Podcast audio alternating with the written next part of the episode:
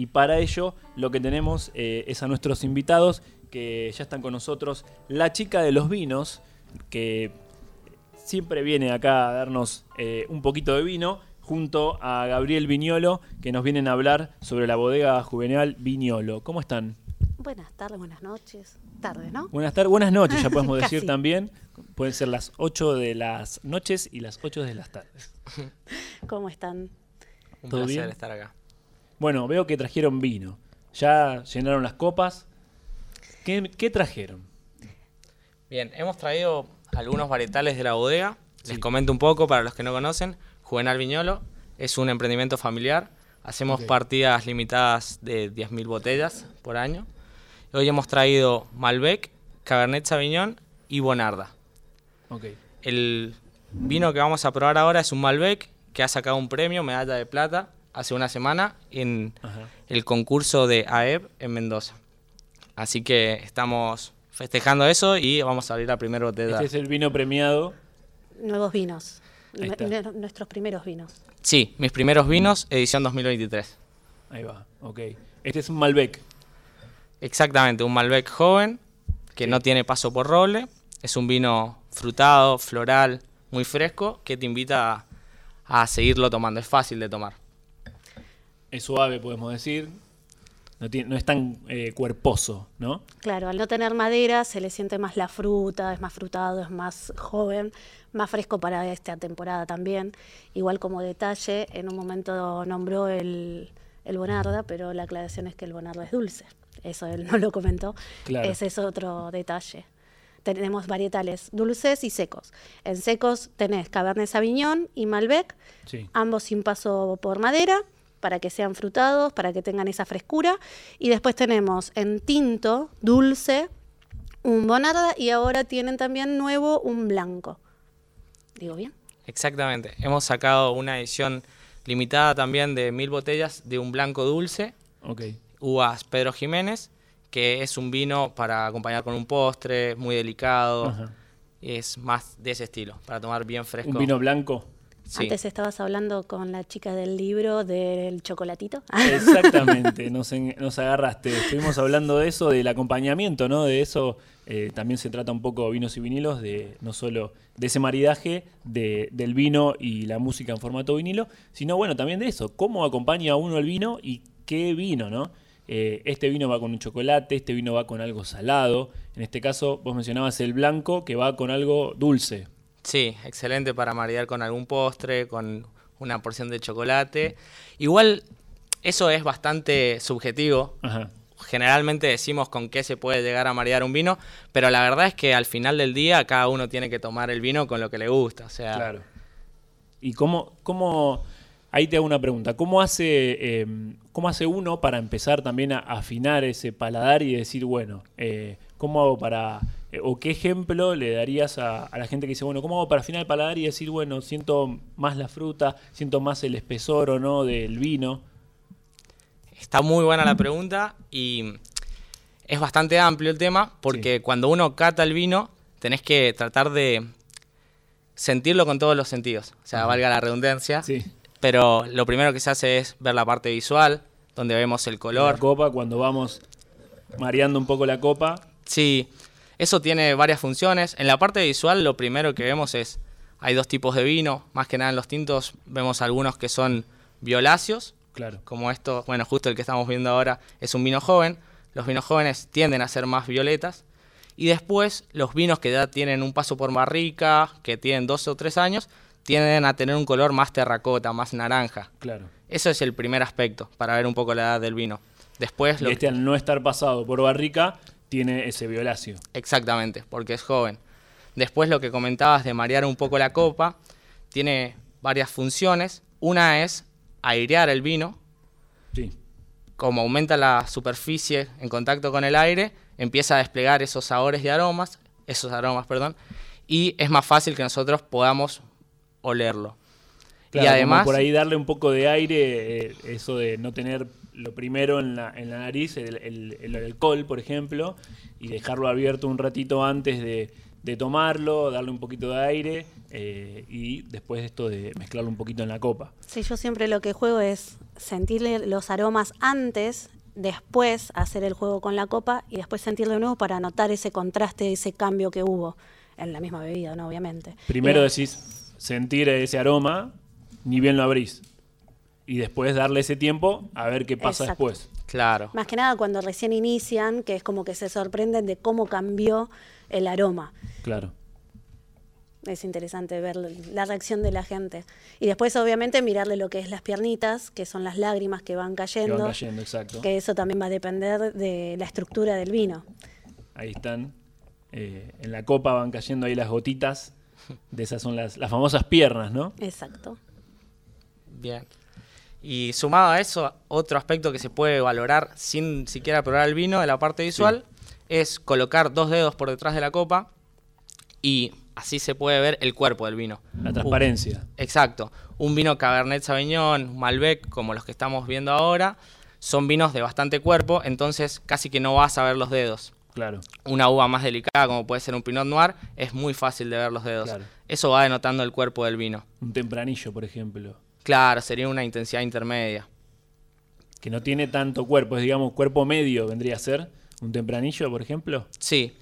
Y de ahí también se despliega lo que comentaste recién, cómo saber con qué comida poder acompañar distintos tipos de vinos. Sí. Y la idea es que ni la comida opaque los sabores del Los vino, gustos, claro. ni el vino opaque el sabor de la comida. Claro. Entonces, a partir de ahí, encontrar el equilibrio para entender qué vino va con qué tipo de comidas. Ahí va, perfecto, perfecto. Eh, bueno, yo eh, eh, me pasa con esto del Malbec, como decías también, esto de eh, acompañarlo por ahí con una carne y también guardarme un pedacito para el postre para saborear algo dulce. Igual es todo prueba y error y para mí la otra vez fui muy redundante porque te lo repetí muchas veces, lo que decía él también de que es subjetivo y también uno va cambiando. Yo hoy te pruebo esto y te digo, ay, me resulta fuerte, no me gusta y mañana me gustó. Claro. Uno va cambiando, el paladar va cambiando. Generalmente vos empezás por algo muy dulce y después vas variando y vas manejando el dulzor. Con el vino es exactamente lo mismo y es jugar. Y también la compañía también te suma. A veces en una reunión de amigos tomas un vino que quizás solo no lo saboreas de la misma manera. Claro, exactamente. Te- el, el mismo tiempo o, la charla es otra, eh, y, o la comida es otra, que es lo que mencionábamos antes. Y ahora que decía lo de tempranillo, eh, recuerdo esto de que eh, a mí me gustan mucho las aceitunas. No te tragues. Soy fanático de las aceitunas. Entonces dije, bueno, siempre pensé, digo, ¿cómo puedo combinar las aceitunas, que son algo salado, ¿no? Eh, que viene en agua con sal, básicamente, salmuera. Eh, y digo, bueno, para mí el tempranillo es un vino que puede acompañar bien las aceitunas. Eh, no sé si me acompañan con esto. Ya te voy a sorprender con las aceitunas. Y Ah, te, muy te bien. las prometí y hoy me acordé y dije, no, porque llevamos los vinos, no quiero opacar. La No, próxima te no, mando. Pero no, no fue un palazo. ¿eh? No, no, no, Sino pero te- me- te me va a sorprender. realmente porque, como te digo, Las me que yo tengo no son saladas. Le Ah, ¿no son sentís bien el Sí. sabor a la aceituna. Por eso te voy a traer para vos Mirá. y para la polaca que también me había pedido, no me olvido. El- Para la rusa. A la rusa, Ahí ay, está. la polaca, le cambié. Está bien. Bueno, eh, si no, cuando también venga Agustín, le convidamos a aceitunas. ¿eh? Si le gustan, Sí, claro. ajá. Ahí va. Eh, pero bueno, esa era mi sensación con el tempranillo, que digo, bueno, por ahí puede ser distinto eh, a combinar con algo salado. No sé. Eh, en este Malbec, bueno, usted vos decías, bueno, por ahí va con algo más dulce. ¿Y por qué la bodega decide, por ejemplo, hacer este Malbec y que no pase por roble, por ejemplo? Estamos trabajando en distintas líneas. Es como lo que hablábamos recién de la subjetividad. Sí. Hay distintos tipos de personas que valoran más una cosa que la otra. Entonces, hay líneas que tienen paso por barrica de roble, que son los reserva, y estos, que son los que ya sacamos de esta línea este año, son jóvenes, en Claro. lo que el consumidor valora más el que sea fácil de tomar, que sea un vino joven, floral, liviano, que es totalmente distinto a la línea reserva. Digamos, es para aportar variedad, digamos, a, a la bodega. Exactamente. Y hablando de variedad, ¿qué son las otras botellas que están ahí? Hay una que me llama la atención, que no veo bien si es un zorro o qué es. Un, Un perro. perrito. Sí. Eh, Sí, es mi perro. Ahí va. Sí. ¿Cómo se llama? Pepa, es perra. Pepa es una perra, ahí va. Exacto. Sí, la amamos. Ahora ya lamentablemente no está con nosotros y dijimos, bueno, hagamos una etiqueta en honor al perro. Así Un que, homenaje a Pepa. A Pepa. Y quedó la etiqueta. Eso la diseñamos en conjunto con mis hermanas. Nosotros trabajamos todos en la bodega. Somos mi papá, mi mamá y cuatro familiar. hermanos. Es una bodega familiar. Que de hecho, bueno, el nombre es el nombre de mi papá. Todos hacen ahí su aporte. Todos hacemos nuestro aporte. Y de hecho, mi hermana fue la que diseñó la etiqueta y lo vamos viendo. No sé, nos comemos un asado el domingo y vamos tirando ideas para ir afinando. Así que. Ahí está. ¿Y ese, ese también es Malbec? No, ese es un Bonarda, que es el, el que comentaba Mari, que es dulce. Ese es algo raro porque no hay tantos vinos dulces que sean tintos. Generalmente el vino dulce se asocia más con un Al vino blanco. Claro. Así que también es un vino que se puede llegar a acompañar con un postre o para inventar algo más como puede ser una lasaña, algo así. Algo con Genera sabores Una pasta con una diferentes. salsa. Sí, con alguna salsa agridulce, con algún taco, una comida bien picante, genera algo diferente. Y los Ahí va. paladares jóvenes. Ahí los va, nuevos paladares se tiran mucho para allá, para eso. Para el Bonarda. Para lo dulce, para Claro. lo suave. ¿Y el, y el que tenemos en el medio, Cabernet Sauvignon. ahí va. ¿Y esa etiqueta qué es? No veo bien desde acá. Ahí te la acerco. Este Cabernet Sauvignon es de la misma línea que el Malbec. Sacamos un premio en el año 2021 con esta línea Cabernet también. Muy bien, todos premiados estos vinos. Sí, la verdad que le ponemos muchas ganas al y estamos en todos los concursos. Tratamos de hacer visibilidad porque es un emprendimiento que lleva cinco años Sí. y cada uno de los vinos que hacemos trabajamos desde el viñedo hasta el producto final que está en la botella. Tratamos de cuidar todos los detalles al máximo. Ok. Ese en específico es un Cabernet en el cual no tiene paso por barrica de roble. Es un Cabernet que tiene sus dejos de pimiento picante. Es un vino muy delicado que te invita a seguir tomando. Y se puede apreciar bien lo que vos decías recién de cómo saboreo, cómo entiendo qué tipo de uva estoy probando. Claro. Bueno, acá es un vino que representa en su máxima expresión el tipo de uva. Va a ser un vino que te deja un sabor picoso, es un cabernet que te va a secar un poco la lengua, tiene esa astringencia, Ok. que de hecho Cabernet Sauvignon viene del francés y significa salvaje de las cavernas. Ah, mira. es una uva agresiva, por así decirlo, que si uno está comenzando a tomar vinos, tal vez tenés que arrancar con otro tipo de varietales que tengan Claro. menor intensidad. No arrancar con este Cabernet. Claro. Porque Primero si no, empezamos te con el pones a Bonarda, discutir. digamos. después el Malbec, eh, tercero vamos por ese. ¿Cómo es el orden? No, en realidad tenemos primero el blanco, después el Bonarda dulce, después el Malbec y último el Cabernet que es más picoso. Ahí va. Ahí está el orden, digamos, cronológico eh, para seguir. Yo siempre hago un caminito. Ahí está. Bueno, ahora les tengo que preguntar eh, de todas estas este, eh, diferentes tipos de uva, ¿cómo vamos a maridarlo musicalmente a cada botella? Esto te toca a vos, Gabriel, eh, que me digas, ¿cómo maridamos, eh, con qué música acompañamos este Cabernet, con qué música acompañamos el Bonarda y el Malbec, por ejemplo? Para ahí le voy a pedir ayuda un poco a Mari. Ahí va, mira, te tiró la posta Yo a puedo vos. arrancar. Pobre. Arrancá vos con los dulces, que son los que más Y te pero gustan. yo me voy a ir a las baladas, él ya lo sabe. Bueno, bueno, es una lección, Yo está me muy voy, bien. a- Está muy bien, ¿por qué no? bueno, pará, no. Me voy a un folclore san- de, sí, de Santiago por una amiga. Muy bien. Me voy por ahí, por esa. ¿Alguno en especial? Me acuerdo de uno en particular, pero no me sé el nombre, es algo del burrito. ¿Cómo es el burrito. santiagueño? Sí, ese. El burrito santiagueño. Sí, hace un sonido muy particular que a mi parecer no es un burrito, pero según ellos dicen que sí. Muy bien. Debe ser diferente al cordobés que conozco. Vamos a tratar de averiguar del burrito santiagueño. Eh, ¿Y el resto de los vinos? Y mira, particularmente a mí, muy fanático de los asados. Me Sí. encanta juntarme con amigos, con familia, hacer juntadas grandes, asados para 15, 20 personas. Bien.